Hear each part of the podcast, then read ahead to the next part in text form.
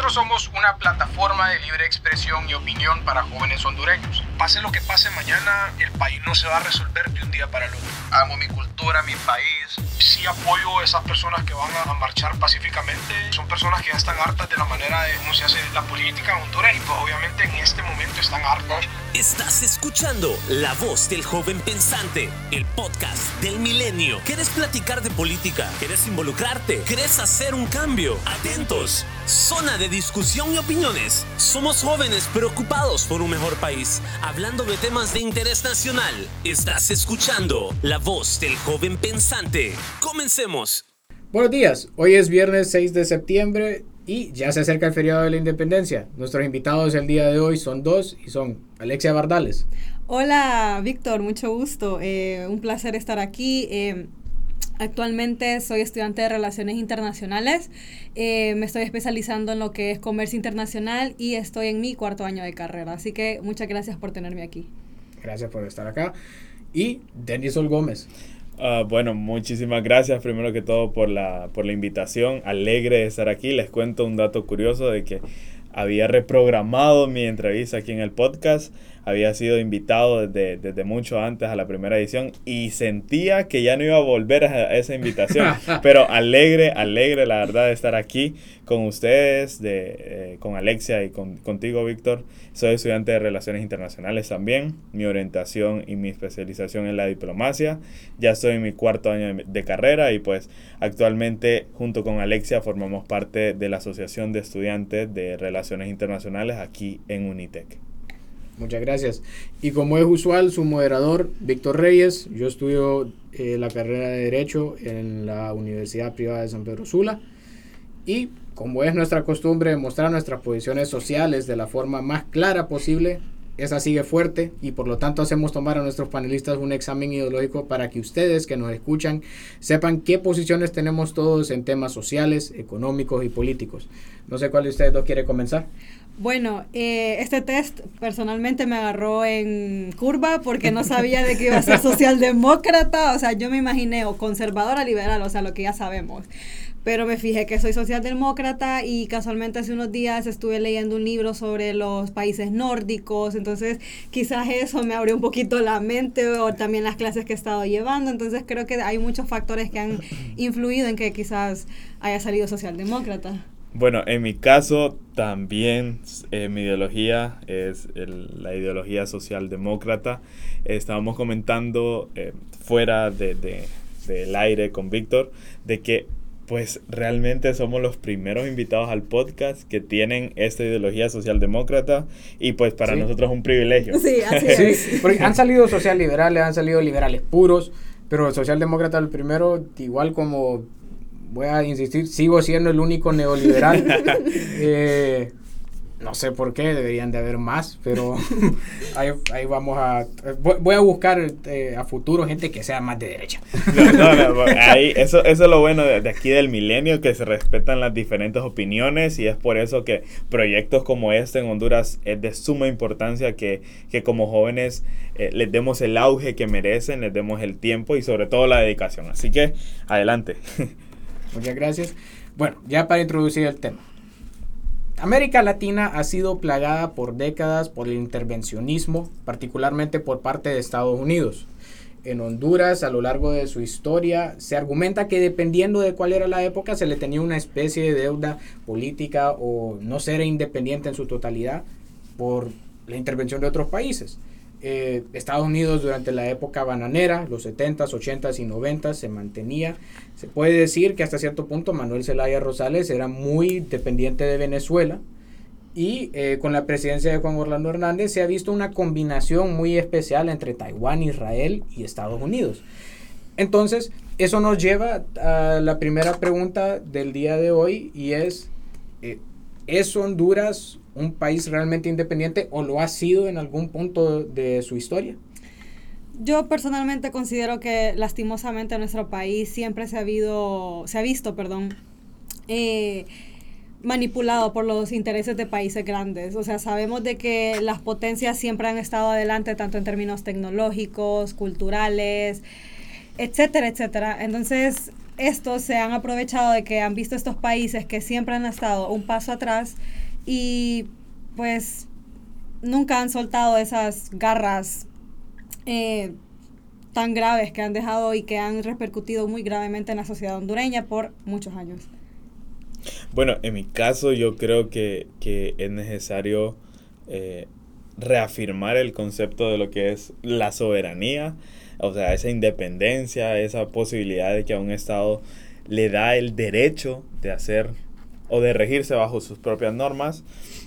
En cuanto a la soberanía, pues clásica, la soberanía eh, nacional, como estudiante de Relaciones Internacionales sé que eh, empieza desde, desde la paz de Westfalia, donde 1648. Te estás tirando bien atrás. Ahí. Sí, sí, sí. O sea, Honduras ni era país. No, no, no, pero es necesario que, que, reafirmemos esos conceptos para llegar al punto que queremos tocar en esta, en esta tarde. O sea, cuando nace el Estado moderno y de cierto modo se elimina esas tensiones de la guerra de los 30 años, la, las tensiones ideológicas y se establece respetar los límites de los diferentes imperios en ese momento. Luego ya pues hay diferentes mejorías, diferentes alcances, como por ejemplo con la Revolución Francesa en 1789, donde en el artículo 3 de la Declaración del Hombre y del Ciudadano se dice que el principio de toda soberanía reside esencialmente en la nación Ningún cuerpo, ningún individuo puede ejercer autoridad que no emane de ella expresadamente.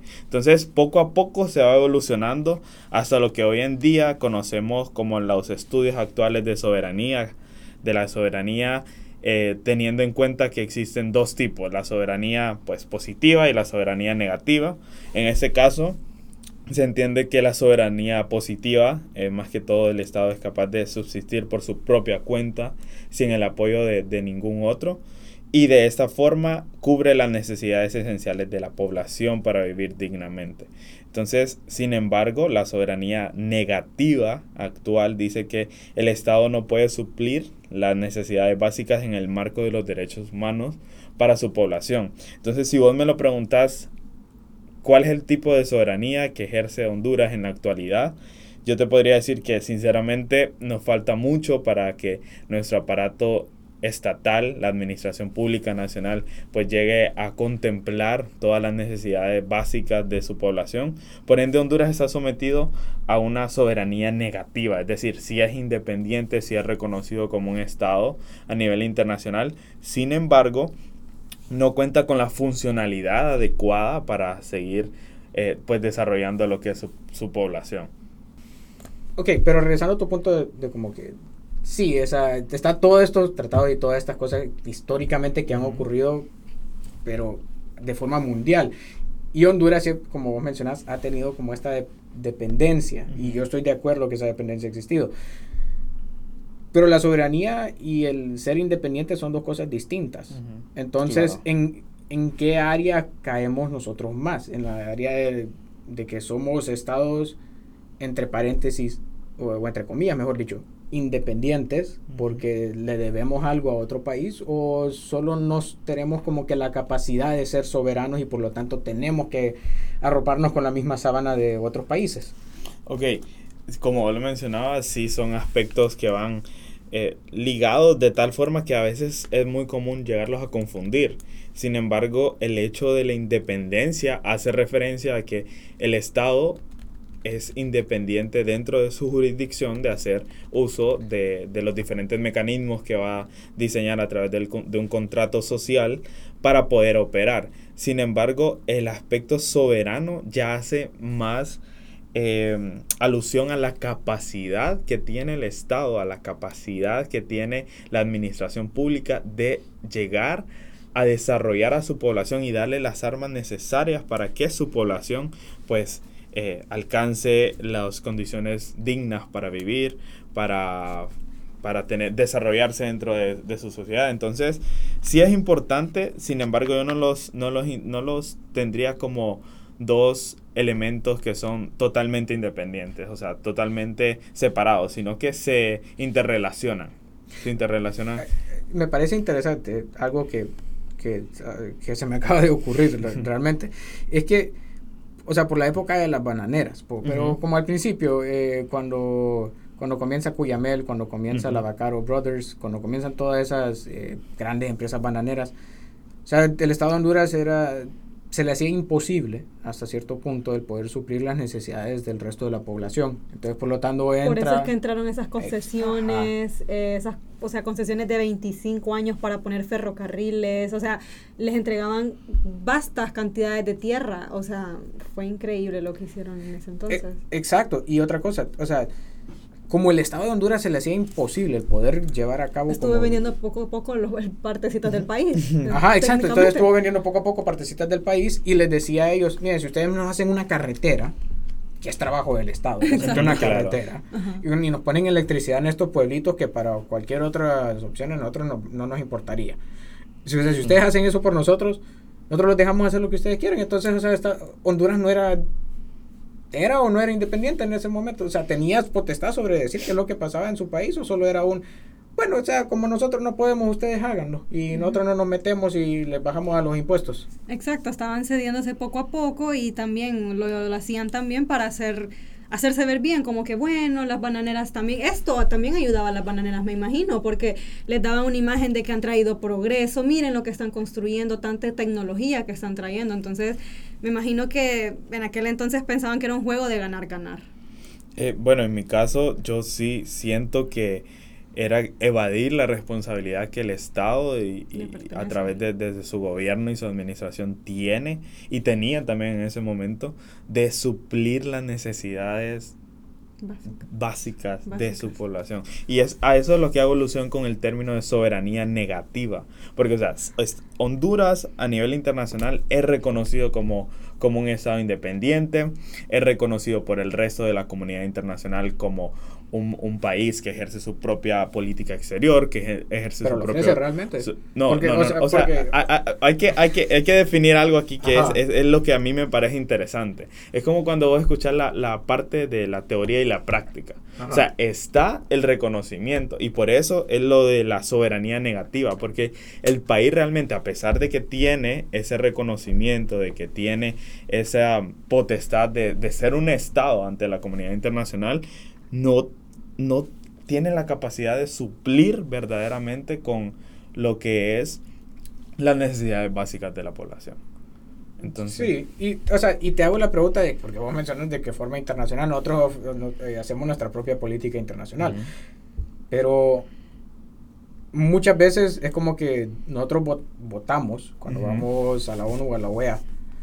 Nosotros votamos por las cosas que nos beneficiarían porque, hey, si le hago este favor a esta persona es como que nos va, nos va a dar algo que nosotros por A, B o C no podemos cumplir, no podemos hacer. Y si eso cae dentro del que yo te doy y vos me darás de la política y es como que es un negocio gigante que es el mundo. Pero, o sea, cu- cuando nosotros hemos pedido o impuesto algo, aunque sea de forma regional. O sea, no, no, no tenemos nada, nos metemos a toda la creatividad de que sí, yo pongo de todo, pero ¿qué, qué me van a dar? ¿Qué, o sea, ¿qué, qué- recibo a, a cambio?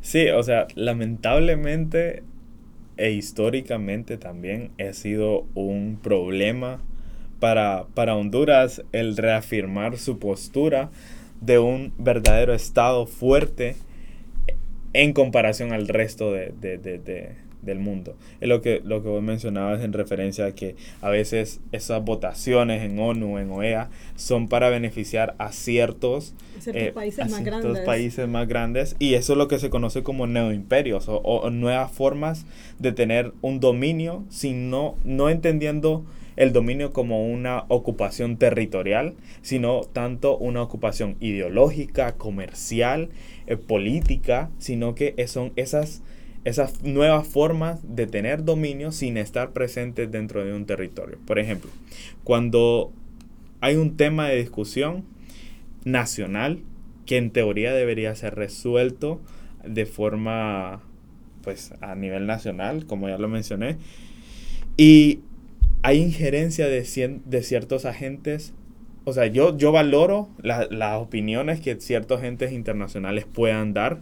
Sin embargo, reconozco que en muchos de los casos esas recomendaciones que nos hacen otros estados se vuelven vinculantes en nuestro país. Es decir, le estamos cediendo la, oportunidad o le estamos dando a ellos la apertura para que ellos decidan temas que deberían de ser de interés nacional y es a lo que me refiero, los neo imperios, los neo imperios las nuevas formas de dominar en el ámbito comercial, en el ámbito político, en el ámbito ideológico.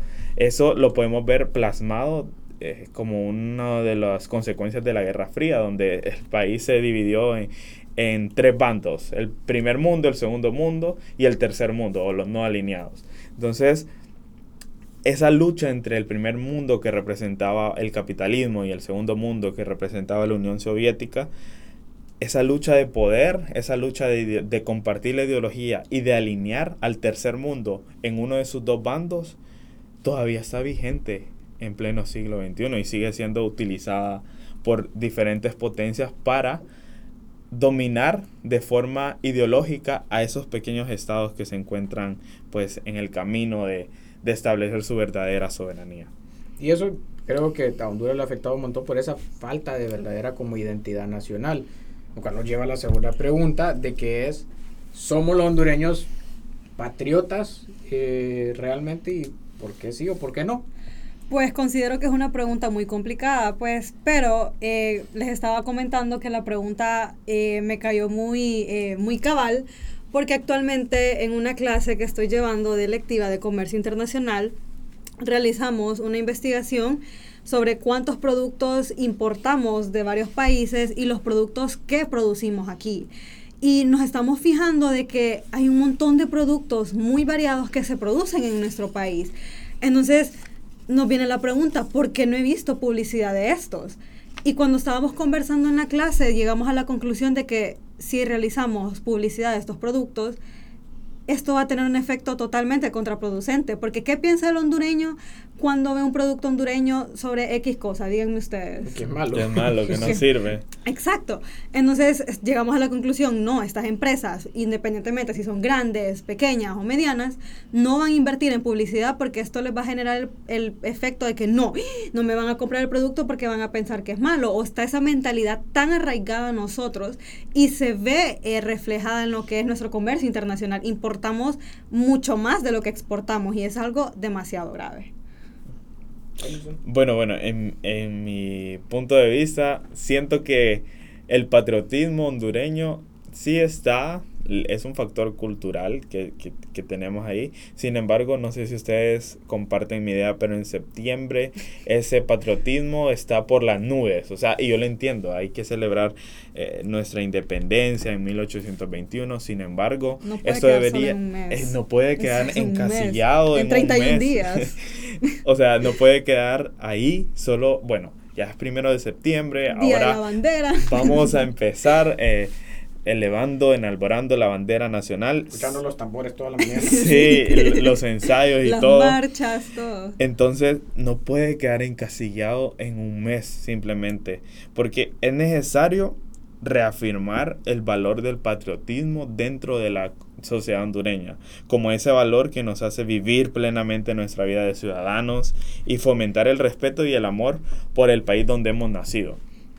Ojo, no quiero decir que también el exceso de patriotismo puede, puede ser eh, una buena opción porque eso lleva a un nacionalismo, que es lo que ya hemos visto históricamente en que ha terminado con la Segunda Guerra Mundial. Sin embargo, sin embargo, me gustaría aclarar de que sí es necesario de que se eleve, pero no se exagere el nivel de patriotismo que el hondureño debe tener. ¿Por qué? Porque he tenido la oportunidad de hablar con, amigos que se van a estudiar al extranjero y muchas veces ellos me comentan de que no les no se sienten en la comodidad de decir yo soy hondureño. Yo soy hondureño, yo vengo de Centroamérica porque hay tan mala reputación del hondureño y hay tan mala reputación del centroamericano que no es algo que realmente enorgullezca que, o sea, no sé si eh, alguien que nos está escuchando ha tenido o se ha sentido en esa, pues, estatus incómodo de decir, bueno, yo soy de Honduras. Claro, hay excepciones de personas que sí o sí eh, tienen muy elevado ese sentimiento nacionalista. Sin embargo, eh, yo sí siento que al hondureño en general, al hondureño que está aquí, que reside dentro del territorio nacional, todavía falta que se le eleve un poquito, que llegue a un nivel moderado ese patriotismo. Sí, por eso es una pregunta que yo decía al principio, es muy complicada responder, pues porque hay que hacer un estudio bien profundo sobre esto todavía. Y, y me gustaría agregar, o sea, mencionaste como que los hondureños eran el extranjero, que es el segundo departamento, el departamento más grande de Honduras, Honduras. son los, eh, son los es Estados Unidos. Tenemos como cerca del millón Sí, de hondureños sí. en Estados Unidos. Entonces, eh, algo que siempre me ha parecido curioso. En Honduras, el hondureño está manejando, se salta el alto y a veces bota basura por fuera de la ventana y, o sea, le grita una obscenidad a otra persona en medio de la calle porque le cruzó el taxi o el rapidito. Pero en Estados Unidos nunca, Ah, nunca, se portan nunca. todos nunca. bien. Sí, es como que, o sea, llevan una hora ahí, pero como que lo hubieran educado desde los dos años de que tienen que ser así. Pero regresan a Honduras de estar en vacaciones allá o estar trabajando allá como inmigrantes. Regresan a Honduras y no se traen eso. Pero aún así empiezan a decir, no, es que en Estados Unidos hay, hay un orden espectacular. Sí, ay, sí. Adoran la ley estadounidense. Ajá, pero llegan acá y es como que nada, de aquí, de aquí no pasa nada. Y, y siempre ha sido así, pues. eh, no- y, y no eso es algo que nunca he entendido. Sí, también. eh, a veces cuando ya, deja, digamos, tenés la oportunidad de viajar a otros países, a Europa o Estados Unidos, vas a Europa y es como que "¡Ah! esta gente está mil años luz que la tecnología y esta gente, por ejemplo, tienen costumbres muy decentes. Ya venís aquí ah, de vuelta a Honduras y quedas bien decepcionado. Ay, no, la gente aquí que puerca. y quedas, ay, no quiero estar de vuelta ya en los países nórdicos. Quedas, ay, entonces. Y eso es lo que uno tiene que hacer al viajar, como con un- uno, uno como hondureño, ir a estos países, no necesariamente copiarle a los demás países las buenas cosas que tienen, pero intentar quizás repetirlas, pero a nuestra manera. Exacto. Y me parece muy apropiado y también un buen, un buen momento para terminar. El día de hoy solo teníamos dos preguntas, eh, pero siento que eran dos muy buenas. Y Sí. muchas gracias a nuestros dos panelistas por ser parte. eh, un placer haberlos conocido porque Gracias, no los conocía. Nelson, solo había escuchado tu nombre, había leído tu artículo en Milenio. Que por cierto, eso me lleva, eh, me lleva a que eh, si ustedes quieren formar parte de nuestro podcast en un futuro o desean escribir un artículo eh, del Milenio o leer el artículo que Denilson escribió ya hace un tiempo, eh, pueden eh, acceder al website siguiendo el link en Spotify y eso los llevará a nuestra página web donde podrán acceder a toda la información, ya sea ser parte del podcast o ser parte de nuestros columnistas. Un placer nuevamente, Alexia. Muchas gracias por tenernos aquí, Víctor. Muchas gracias. Esto fue un episodio más de La Voz del Joven Pensante, el podcast del milenio.